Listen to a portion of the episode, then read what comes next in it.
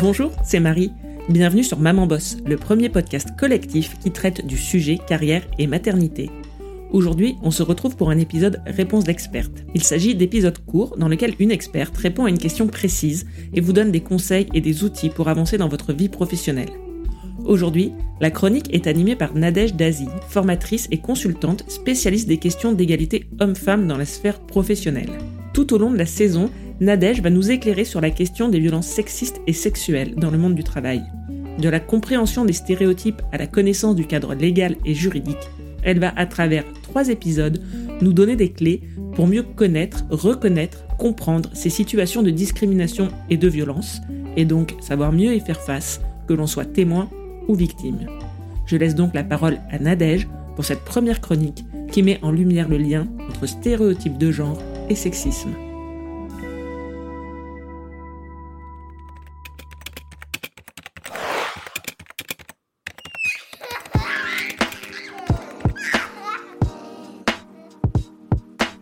MeToo, balance ton porc, sexisme ordinaire ou encore bienveillant, harcèlement sexuel, agression, voilà des termes que nous avons tous et toutes entendus ces dernières années.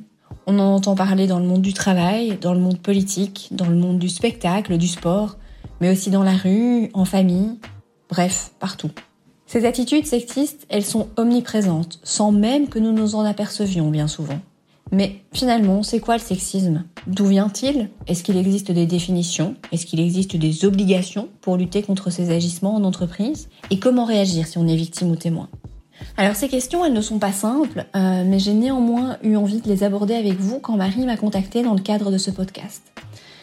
Parce que pour moi, ce sujet est réellement un sujet d'actualité qui nous concerne tous et toutes. Ce sujet, il est aussi au cœur des questionnements sur le bien-être en, général et le bien-être au travail en particulier. Mais aussi parce que, en fait, ces questions liées au sexisme, eh bien, elles sont centrales dans les questions d'égalité entre les femmes et les hommes. Alors pourquoi est-ce que moi je suis légitime pour vous parler de ces sujets? Eh bien pour deux raisons. La première, c'est que ben, moi aussi en fait, j'ai vécu euh, ce sexisme dans le cadre de mon travail il y a quelques années, tout comme d'ailleurs un pourcentage assez important de femmes et d'hommes en France encore aujourd'hui. En fait, j'ai travaillé dans un milieu où euh, j'entendais régulièrement un des responsables de, l'organisation me dire quand j'arrivais en réunion que euh, j'éclairais sa journée, que s'il avait été plus jeune, euh, ce serait moi, sa femme, qui m'aurait certainement épousé. Et que face à ces remarques, en fait, certains acquiesçaient, ah ouais ouais, euh. d'autres étaient assez mal à l'aise, et euh, moi souvent en fait je me sentais assez coincée.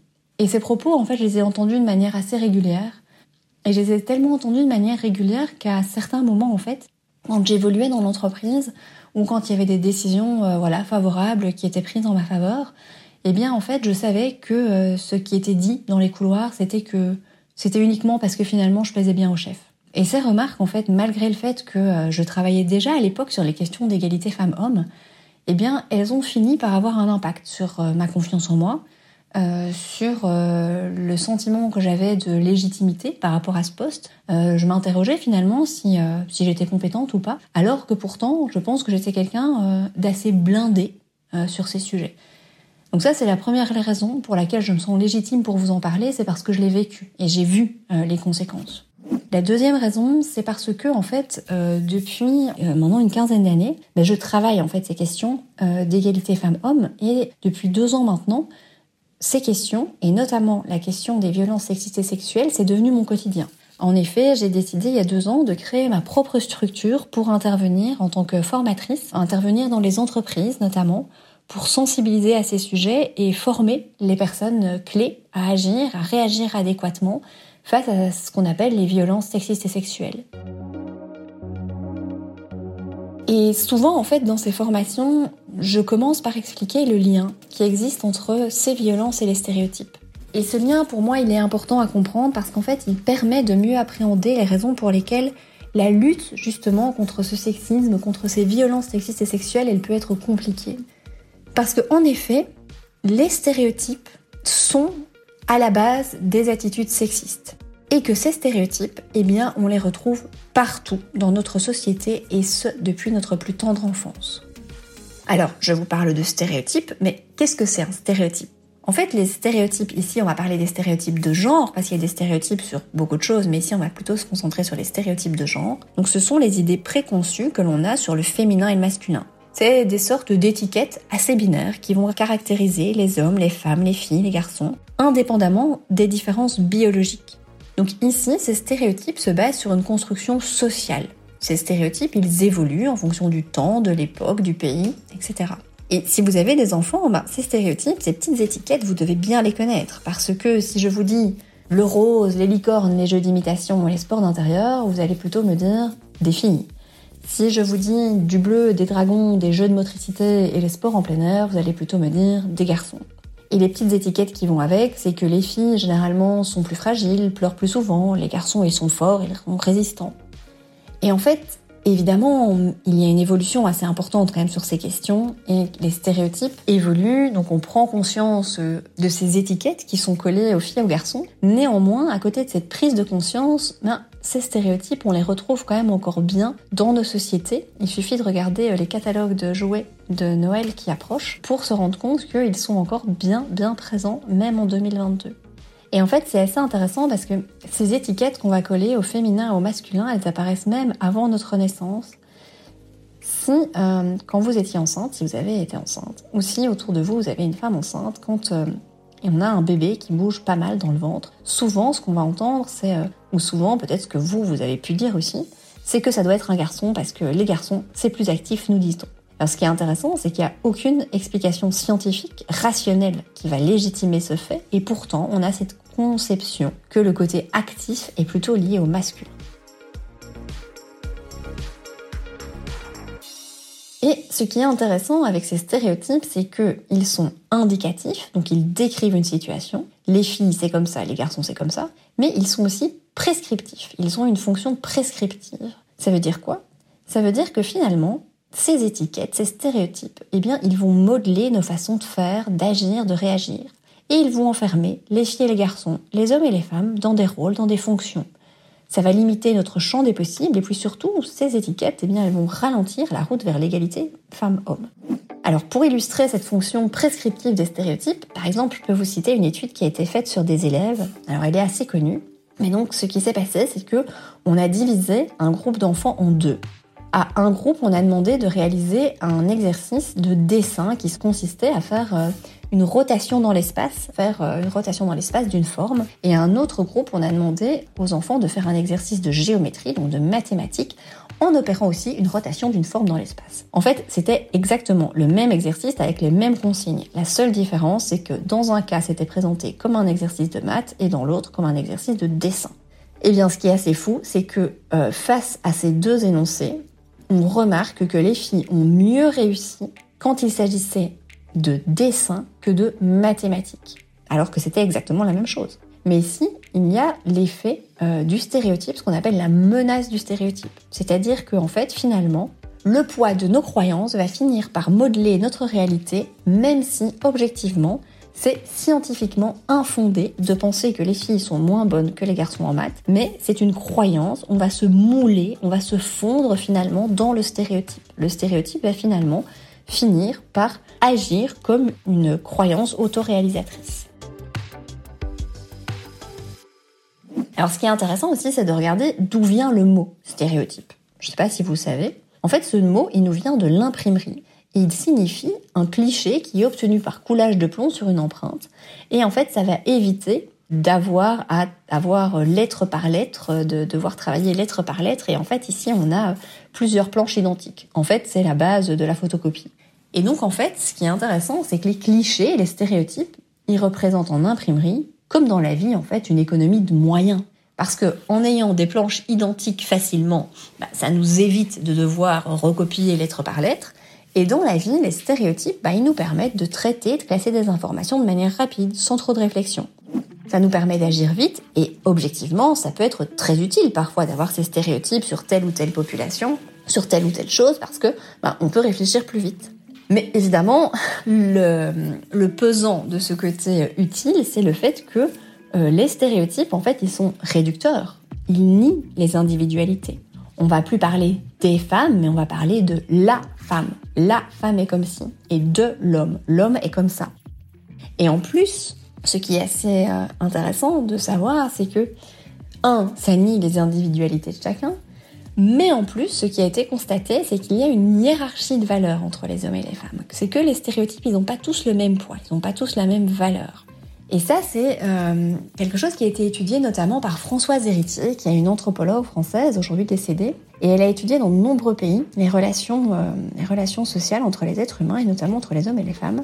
Et elle, elle parle d'une valence différentielle des sexes. Cette notion, en fait, elle renvoie au fait que les stéréotypes qui sont accolés au masculin sont plus valorisés que ceux associés au féminin, et ce, finalement, plus ou moins partout dans le monde. Et ce qui est intéressant, c'est que cette valeur différentielle, en fait, on la retrouve, on la retrouve un peu partout. Si on regarde la religion, les sciences, le droit. Si on reprend par exemple la religion catholique, il faut quand même se rappeler que euh, Ève, elle serait née d'une côte d'Adam. Et que Ève, bah, c'est celle qui a amené finalement le péché dans le monde. Au niveau des sciences, il faut aussi savoir que à la base, Paul Broca, qui est un peu le père de la neuroanatomie, il considérait que les femmes, elles avaient un cerveau moins lourd, donc ce qui est scientifiquement vrai, les femmes ont un cerveau un peu moins lourd, mais lui, il disait que bah, si c'était dû en partie à une question de morphologie, fallait quand même bien reconnaître que les femmes, elles étaient aussi un peu moins intelligentes. Donc c'est pour ça qu'on avait un cerveau un peu moins lourd, disait-il.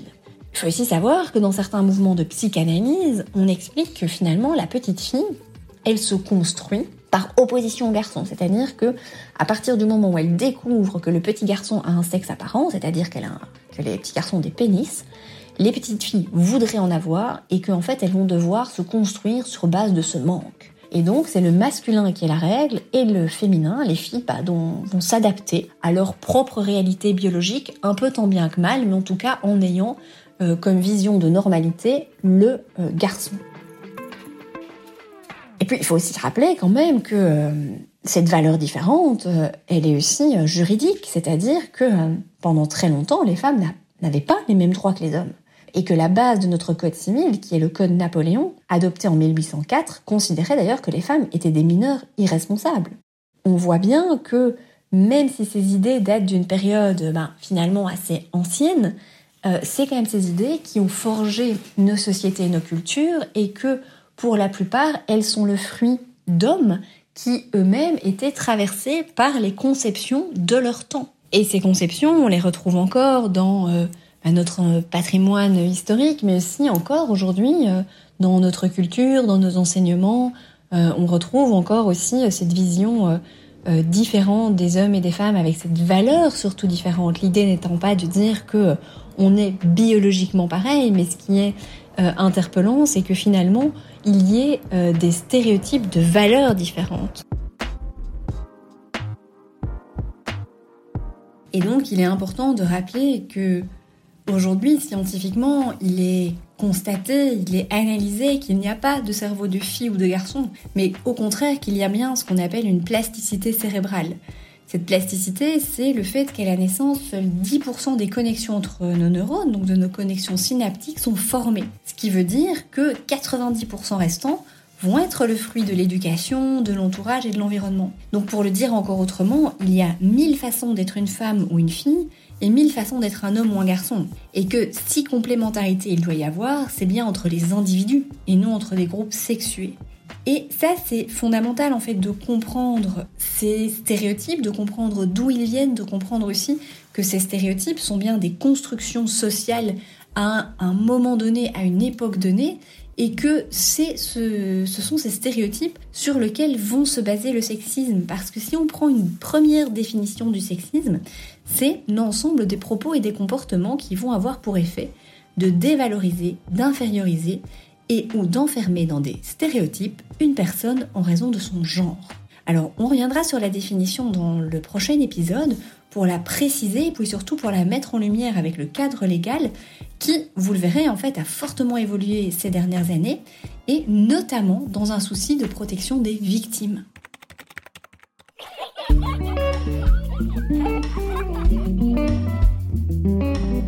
Merci à Nadège pour cet épisode éclairant sur la question des stéréotypes et du lien entre stéréotypes de genre et sexisme. Dans les prochaines chroniques, il sera question de définition pour savoir identifier les violences sexistes et sexuelles, puis de connaissance du cadre légal et juridique. Abonnez-vous à Maman Boss sur votre plateforme d'écoute pour ne surtout pas les rater. Et profitez-en pour laisser une note ou un commentaire, c'est un excellent moyen de nous aider à faire connaître le podcast. Je vous dis à très vite pour un nouvel épisode et d'ici là, maman bosse